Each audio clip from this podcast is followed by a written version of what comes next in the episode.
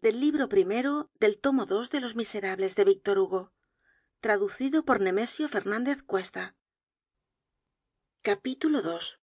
Hougomont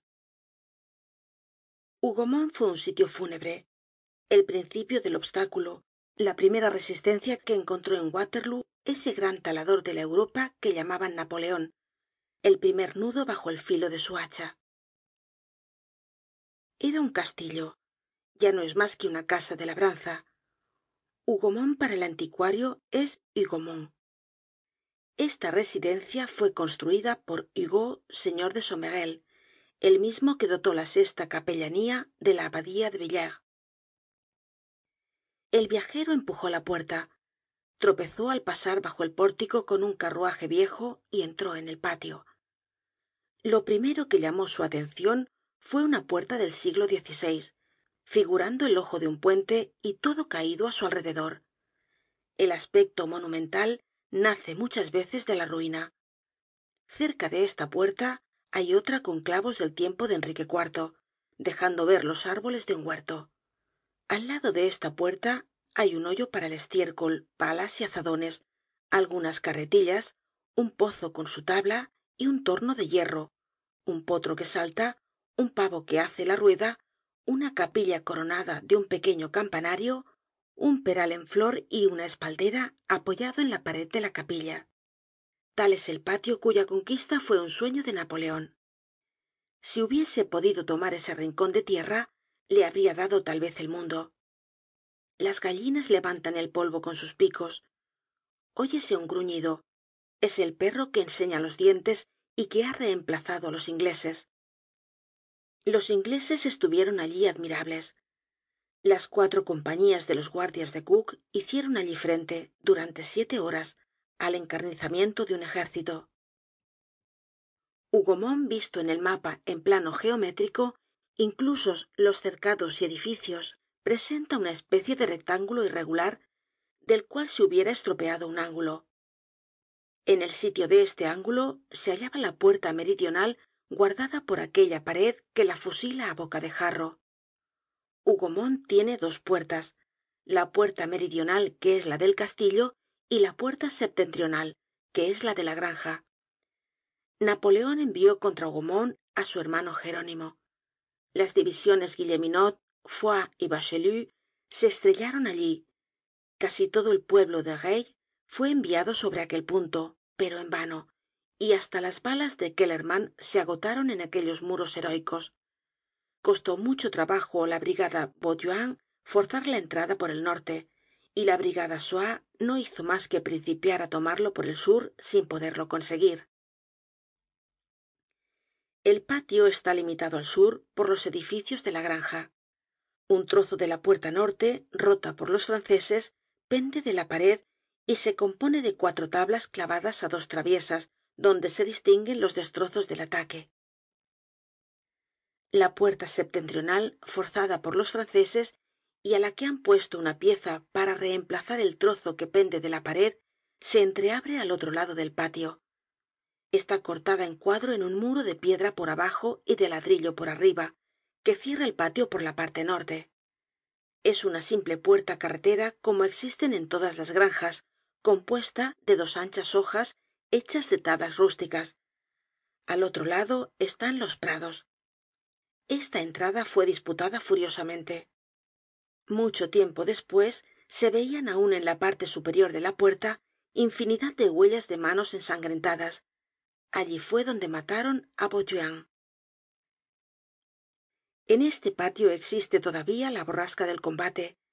El horror está aun visible la confusion y revuelta general se han petrificado allí. Este vive aquel muere. Parece que fue ayer. Los muros agonizan las piedras caen las brechas gritan los agujeros son heridas los árboles inclinados y como estremecidos parece que hacen un esfuerzo para huir. Este patio en tenia mas edificios que hoy varias obras derribadas despues formaban en él redientes ángulos y estrellas. Los ingleses se parapetaron allí. Los franceses penetraron pero no pudieron sostenerse. Al lado de la capilla permanece aun de pie un ala del castillo únicas ruinas que quedan de la morada de hougomont. El castillo sirvió de torre la capilla de blockhaus. Hubo un esterminio general. Los franceses acosados á tiros por todas partes desde lo alto de los graneros detrás de las paredes desde el fondo de las cuevas por todas las ventanas por todas las lumbreras por todas las hendiduras de las piedras reunieron y llevaron faginas y pusieron fuego á los muros y á los hombres. La metralla tuvo por réplica el incendio. Aun se ven en el ala arruinada al través de las ventanas guarnecidas de barras de hierro los cuartos desmantelados de un cuerpo de edificio construido de ladrillos. En estos cuartos se habia emboscado la guarnicion inglesa. La espiral de la escalera medio destrozada desde el piso bajo hasta el techo aparece como el interior de una concha hecha pedazos. La escalera tiene dos tramos. Los ingleses sitiados en ella y agrupados en los peldaños superiores habian cortado los inferiores consistentes en anchas losas de piedra azul que hoy forman un monton confuso mezclado de ortigas. Unos diez escalones existen aun incrustados en la pared. En el primero hay grabado un tridente. Estos escalones inaccesibles permanecen aun sólidos en su encaje. El resto de la escalera se parece á una quijada desdentada. Dos árboles seculares existen aun uno se ha secado el otro está herido en el pie y reverdece en abril desde ha empezado á brotar al través de la escalera. En la capilla también hubo una gran carnicería. Lo interior tranquilo ya presenta sin embargo un aspecto estraño desde aquella época no se ha vuelto á decir misa en ella. Sin embargo se ha conservado el altar que es de madera grosera arrimado á una pared de piedra tosca. Cuatro paredes blanqueadas de cal una puerta en frente del altar dos ventanitas cintradas un gran crucifijo de madera sobre la puerta. Por cima del crucifijo un tragaluz cuadrado tapado con un haz de heno y en el suelo un bastidor viejo de una vidriera todo roto. Tal es esta capilla. Junto al altar está clavada una estatua de madera del siglo xv que representa á santa ana. Una bala de cañon se llevó la cabeza del niño jesús los franceses dueños un momento de la capilla y desalojados despues la incendiaron. Las llamas llenaron aquel recinto la capilla se convirtió en horno la puerta se quemó el suelo se quemó también el cristo de madera no se quemó. El fuego llegó á roerle los pies de los cuales no se ven mas que los muñones ennegrecidos y despues se detuvo. Milagro segun los habitantes del país el niño jesús decapitado no tuvo la suerte que el cristo. Las paredes están cubiertas de inscripciones. Junto á los pies del cristo se lee este nombre henquinez luego estos otros conde de rio mayor marqués y marquesa de almagro habana. Hay nombres franceses con admiraciones signos de cólera. En se volvieron á blanquear las paredes para borrar los insultos que se dirigían mutuamente las naciones. A la puerta de esta capilla fue recogido un cadáver que tenia un hacha en la mano. Este cadáver era el del subteniente legros. Al salir de la capilla á la izquierda se ve un pozo. En este patio hay dos. Se pregunta por qué no hay un cubo ni polea en este pozo por qué ya no se saca agua de él y por qué no se saca agua porque está lleno de esqueletos. El último que sacó agua de este pozo se llamaba guillermo van kylson era un aldeano que habitaba el castillo de hougomont en el cual era jardinero. Su familia tuvo que apelar á la fuga del de junio de y fue á ocultarse á los bosques. La selva que rodea la abadía de villers fue durante muchos días y muchas noches el asilo de estas infelices poblaciones dispersas. Hoy todavía hay vestigios tales como troncos quemados por los cuales se conoce el sitio de aquellos pobres campamentos que los trémulos fugitivos formaron en la espesura del bosque. Guillermo van kylson permaneció en hougomont para guardar el castillo y se escondió en una cueva donde los ingleses dieron con él. Le sacaron de su escondite á sablazos y le obligaron á que les sirviera tenían sed y guillermo les daba de beber. De este pozo se sacaba el agua. Muchos bebieron allí por última vez. Este pozo donde bebieron tantos muertos debia morir también. Despues de la accion se apresuraron á enterrar los cadáveres.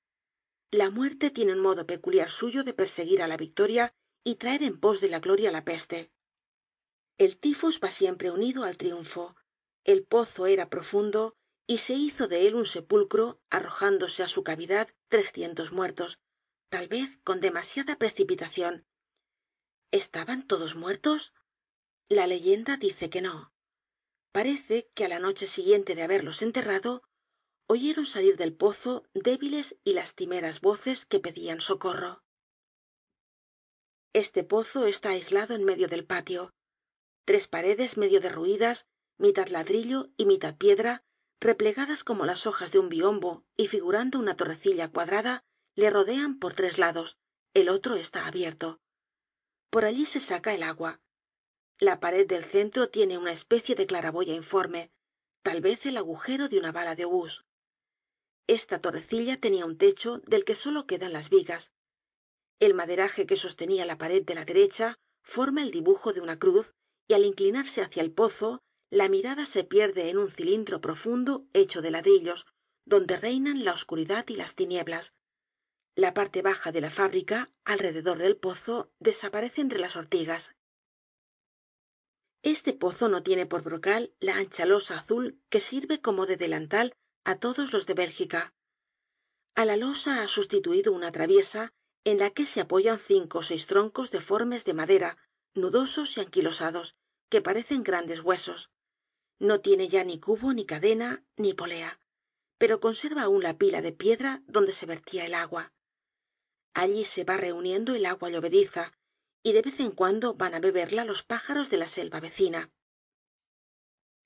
En estas ruinas existe aun la casa de la granja que está habitada la puerta de esta casa da al patio.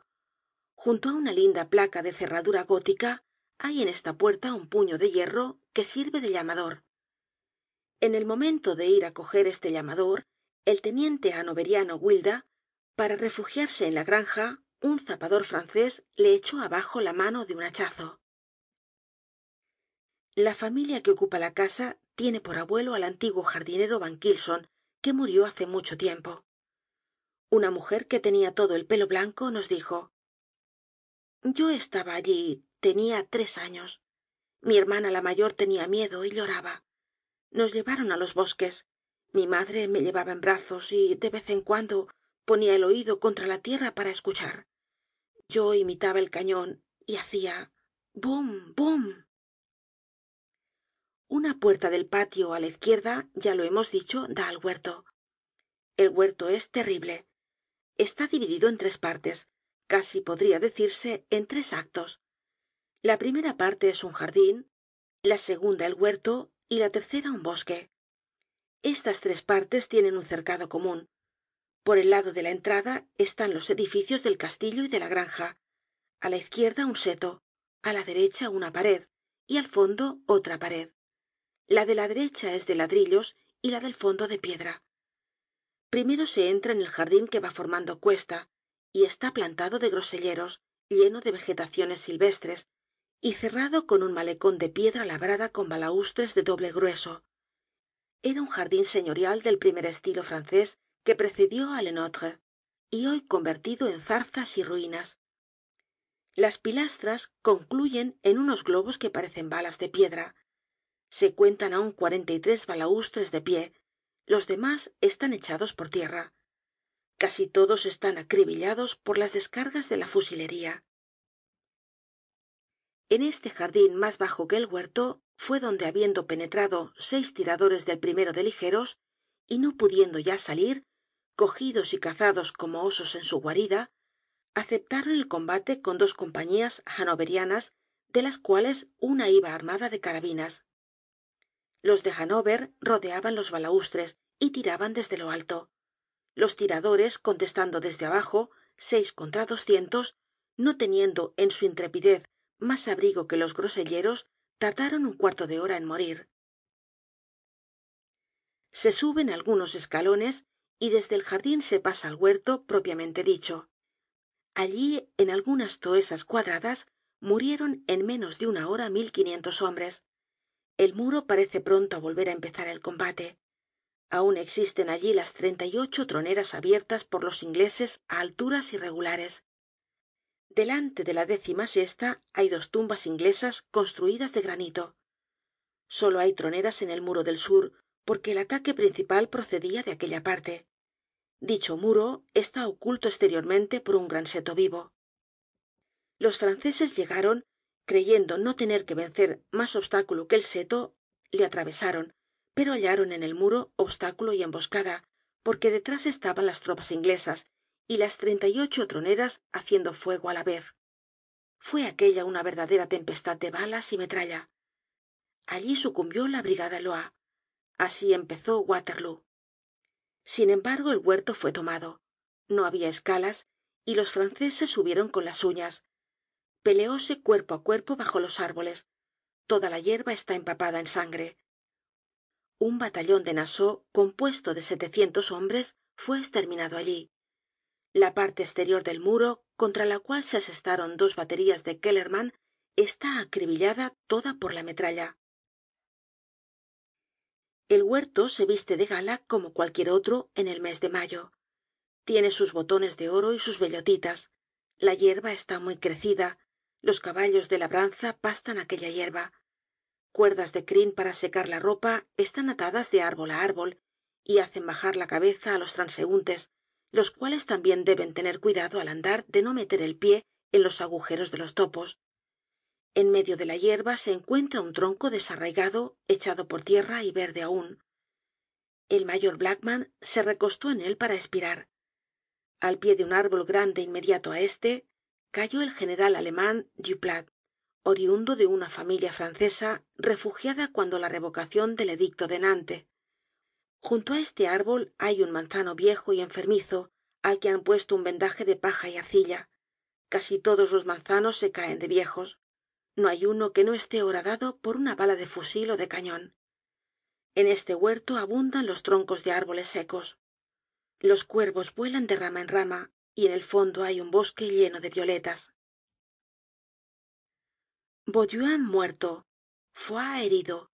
El incendio la matanza la carnicería un río de sangre inglesa de sangre alemana y de sangre francesa mezcladas furiosamente un pozo lleno de cadáveres el regimiento de nassau y el regimiento de brunswick destruidos duplat muerto blackman muerto la guardia inglesa mutilada veinte batallones franceses de los cuarenta del cuerpo de reille diezmados tres mil hombres solo en las ruinas de hougomont acuchillados degollados fusilados quemados.